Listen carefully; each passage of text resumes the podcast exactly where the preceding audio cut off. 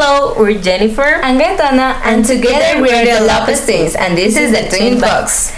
Hello, Jennifer. It's nice to see you again, and I'm glad to be here, guys. How was your flying? It was too tired. Literally, I'm stuff. Adding the flying it got me away from my body. I call you to talk about this awesome book that is called Five Days to Save Christmas. Yeah, but first, let me talk about a fun fact. The author based his book using his memories of Christmas, using Arvin like a character with artist spirit. Yeah, just a fun fact. I have a spicy question, but first, let me give us a summary of the book. Okay, it starts with a 10 year old boy in Christmas when Arvin received a letter from the Christmas Guardians and say that Arvin is the hope to save Christmas. God, but now, what is your spicy question? Okay, how do you identify with Arvin? Um, as well, guys, tell me, how do you identify yourself with Arvin? Personally, I identify myself with Arvin with his attitude. For example, he's brave. Absolutely, Arvin is brave. Was literally only 10 years old boy, but it doesn't matter. He trying his best to save Christmas. Now, how you would improve Arvin's character? In my opinion, Arvin can improve making himself more secure and try to be more independent of the spirit that is called Gustav. Same dude, Arvin is an amazing character, but another another character, hmm, it could be fine, cause a friend, someone can share his ideas and opinions and help Arvin. It could be fun. Okay, we're almost finished the chapter one, so let me tell you another fire question. It's okay. Tell me. If you can change something about chapter one, what would you change? Hmm, change change something. Oh my god. Um, more visual helps. Not only paragraphs, also drawings. I need to see who's Arvin. Mm, I will change the letter from Christmas Guardians. Last, what do you think is coming in the next chapter of our podcast, guys? Mm, personally, I think something mystery. Okay, let me give us a little spoiler. We're going to talk about something of Krampus Monster. You can check it in the next chapter of our podcast. Bye! Hello, we're Jennifer and Gaetana, and together we're the Lopez twins, so this is the Twins Box. Good day, Jennifer. Hello, everyone. What's going on? Today is coming stronger. Obviously, they already know that they are listening to their favorites, because a bird in the hand is worth doing the brush. Okay, today's topic is. Today's topic is how often is the antagonist not entirely bad? Well, at first, a brief summary of who's the antagonist of this, this story. Krampus is the antagonist since he is the one who wants to cancel Christmas he is no longer getting close. Besides being Krampus is the nasty brother of the father of Christmas. Right now we are on country. How my favorite part is spicy question. Jennifer, barking dogs never bite. Break it down. Throw it. What was your first impression to this weird art? As simple as ABC. Krampus, mm, let me think. Uh, okay, at the first time, he looked like an innocent cat. But after he started with the transformation, and finally, we discovered who was the real innocent cat. Dude, first I say he's a little cat who's need protect, but then a princess can be deceiving. So something may made me think that why he wants to cancel cancel Christmas. Please, Jennifer, tell us your opinion. I thought it was the worst, and I said, poor Arvin, I didn't have the slightest impatience. Um, me, thinking in another perspective, what you would do if your brother, Fabian, still had a twin overshadowing? First, cry and get in not literally, I will feel lonely and unfit because all my voice wasn't recognized. Oh, your earphone was recognized. Okay, look it. As well me, I was trying to feel empathy, but it could be difficult because all I did doesn't matter. I can still in nothing. Now tell me, how you see Krampus now? Because his brother stood in everything. Now I feel more empathy with Krampus. I figure Klaus probably had a sad childhood with amazing brother stood in everything. Now, this, This fun fun time is coming to the end. How you see yourself in Krampus? We have brothers.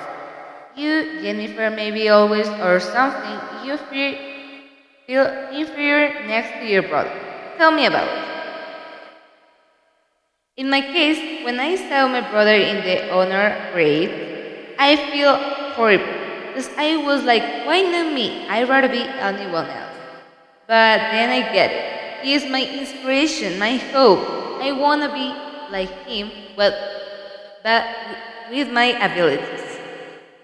Um, me neither, but I take a lot of time to figure it. Um, so in my case, it's in the sport here. So this is the finish. Wait, for the next chapter, a little spoiler is This part. now what you gonna Arvin win result this. Now, what are you gonna do, Arvin? Remember these guys because the next chapter is coming stronger. Bye bye. Hello, we're Jennifer. I'm Gazana And together we're the Lopez twins, so this is the twins box. Today we're gonna to carry on with the next chapter. Yeah, today is the turn of chapter 3 of 5 days to save Christmas. But first, let on what happened in the chapter for you guys to have an example of it. Okay, let me tell you about. it. In the chapter 3, Arvin and Gustav went to the dark forest to visit the Krampus place. And later, a lot of instances insistence of Gustav, Arvin decided to enter until Krampus that his name is Bathbed, his real name, and he had to give him the box of Christmas spirit. What do you think about it? Uh, I think that Arvin's attitude is really brave, and with the help of Gustav, he can do an advance of the recovery of the spirit. And he knew fun facts about him, so that is interesting and make the chapter more interesting for lectors. What's about you? In my opinion, Gustav could ask after more about Krampus to Arvin because it could be more easier to, to him to save Christmas. I figure. Let me break into a question. Okay, tell me. Um, what would you do if you convert in Arvin? I think I will do the same because Arvin made his best and at the finally he did it. But I will probably want to tell and about Krampus, and with that, I will have more chance to win quickly. I figure. And what you thinking about you?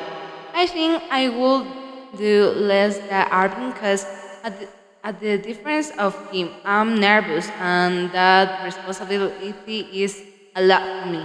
Yeah, I think so. Um, to conclude, what do you think about Gustav?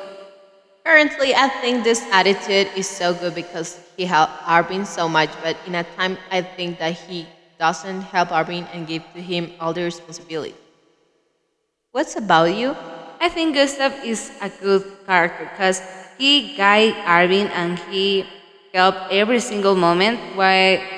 Because Arvin was there if Gustav can save, save Christmas. So I think that is to give more attention to the readers, to the lectors, and convert Arvin in the principal character. I think that it convert in Arvin in a confident character. And in this case, Gustav is a secondary character. Um, I think you have the reason. Okay, that's the final. That's the final. Yeah. Uh, wait, please, for the next chapter and wait the spoilers. Hello, we're Jennifer. I'm Gaetana, And together we're the Lopez twins, so this is the Twins Hello, hello, everyone. Today's program, uh, Gaetana's still with us. Yeah, I'm here again. I'm glad to be here, dude. So today is a spicy chapter of this program. A turtle dressed in a rabbit. Please throw it. Okay, okay. It's a way isn't that I can do this. Um, like I'm not confident about myself. You mean that the topic of this chapter is always isn't that I can, is that I'm not confident about myself? Yeah. Damn, it'd be like a thorn of roses. Even though, tell me a moment that you want to do something, but something is stop you as a starving that every single moment he has to go stop if he can. What he needs to do, you know, literally always. God, in this period of exams, I feel like Arvin, something is of me. Me or but it's that you doesn't feel confident about yourself, about your knowledge. But it is study the whole day. Exactly. You know it, but you stop yourself, and the insecure is coming. The insecurity, oh my gosh, I'm choking. Now, tell some advices to recover the confidence. For example, one advice that I can give us if you want to do something, stop thinking. Just do it. Break a leg. Good luck, you said. Okay, if I want to do something, just do it. But good things, not things that create a problems or maybe some something bad. My advice is be careful about it. Recollect all the information that you need and and then do it. Just do it. And now we all talk as voice Action. Tell me what's your biggest fear? Darkness, be lonely in a dark space. Oh my god, also me. I I have a biggest fear to darkness. So today we're going to affront our fears. No, are you crazy? I over the moon to see you affront your fears. Okay, we're going to affront our fears. Okay, guys. Right now, Gaetana is in affronting his fear. Darn it! So, I also recommend to you that you would do this and you're gonna feel better with yourselves. It was crazy, and ever, but now I feel more confident about it. Me too, but I'm happy because I do it. As Arvin saved Christmas, he fight with himself. Have a gladdy, gladdy holiday. That was the end of the twins box. Goodbye, guys.